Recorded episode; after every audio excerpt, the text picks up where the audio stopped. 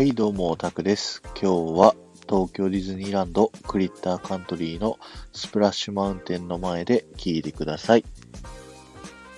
今日のテーマは、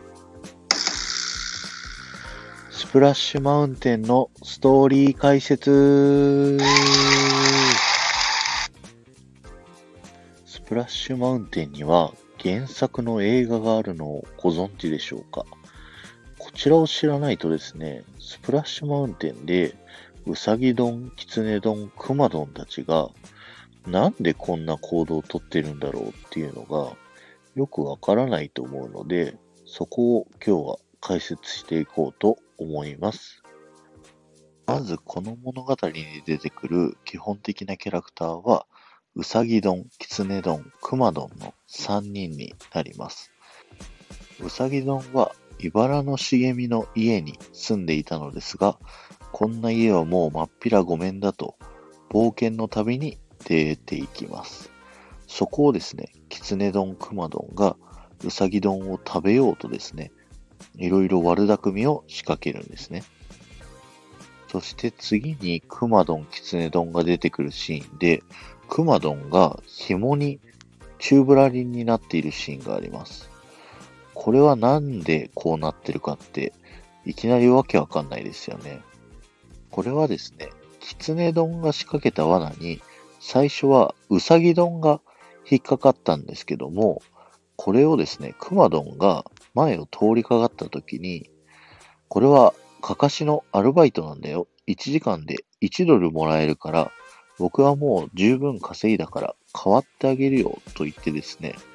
クマ丼と入れ替わって、キツネ丼が来る前にウサギ丼は逃げれたという話になっているんですね。そして次のシーンではですね、ウサギ丼が笑いの国に案内するよというシーンがあるんですけども、実は原作のストーリー上ではですね、ウサギ丼、またキツネ丼とクマ丼に捕まってしまうんですけども、えー突然笑い転げるんですね、うさぎ丼が。で、くま丼がなんで笑ってるのかって尋ねたところですね、笑いの国というところがあって、そこのことを思い出すと、もう笑いが止まらなくなってしまうんだよと話します。そんなことは無視してうさぎ丼を食べようぜというきつね丼に対してですね、くま丼はその笑いの国に行ってみたくなります。そこで、うさぎ丼が、えー、きつね丼、くま丼を笑いの国に案内するといったストーリーになってるんですけど、その笑いの国の先がですね、実は蜂の巣になっていて、きつね丼、くま丼は蜂に襲われてしまうんですけども、うさぎ丼は、言っただろ、ここは僕の笑いの国なんだよっていうところで、またキツネ丼、クマ丼を騙して逃げることに成功するんですね。そして、クライマックスのシーンですね。またもやウサギ丼はキツネ丼に捕まってしまうんですけれども、ウサギ丼はまたもやですね、知恵を使ってですね、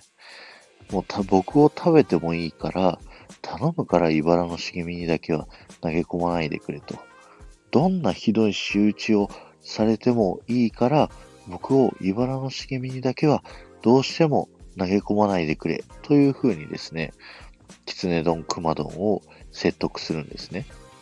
そうすると、ウサギ丼に恨みがこもっているキツネ丼はですね、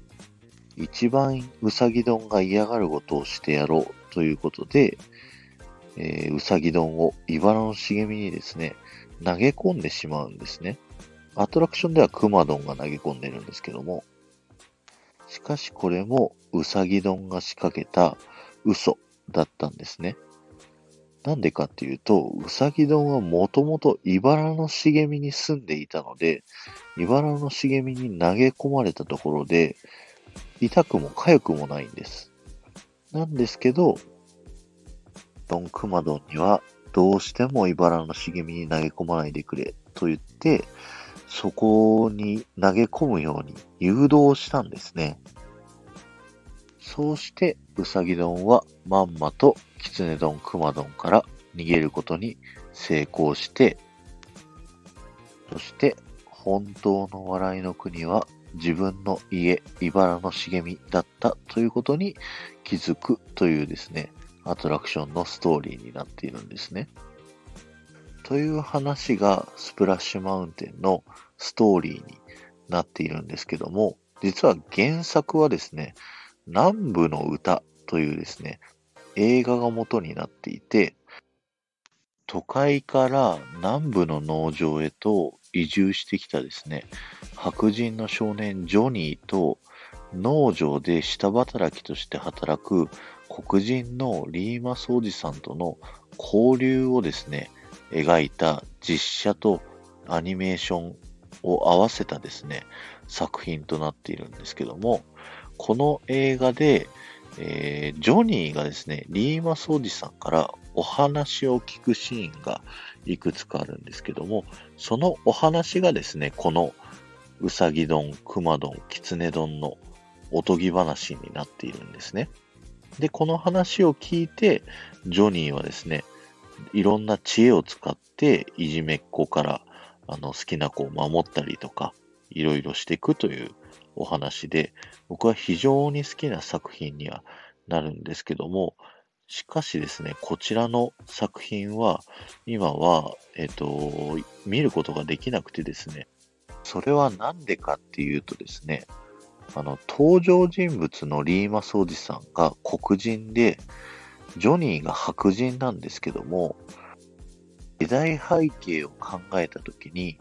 こんなに黒人と白人が仲良くしていることはなくてですね、誤った歴史を認識させてしまうんではないかという問題で、こちらの作品は公開がされなくなってしまったんですね。ということで、このスプラッシュマウンテン、すごい人気のアトラクションなのに、原作の存在をですね、結構な人が知らないという状態になってしまっているんですね。今日は以上です。ありがとうございました。この放送が面白いと思った方は、ぜひフォローをお願いいたします。また、レターやコメント、いいねもお待ちしております。えー、おまけです。スプラッシュマウンテンはですね、今、今後この原作の南部の歌が、まあ、差別問題で使えないということになっているので、プリンセスと魔法のキスの映画のストーリーに作り変えられるというですね、表が海外の方でされました。まあ、こういう改像はですね、結構アメリカの方では改造されるんですけど、日本の方は改造されないまま残る可能性が高いので、もしかしたらこのスプラッシュマウンテンは日本だけのアトラクションにそのうちなってしまうかもしれないですね。ではまた。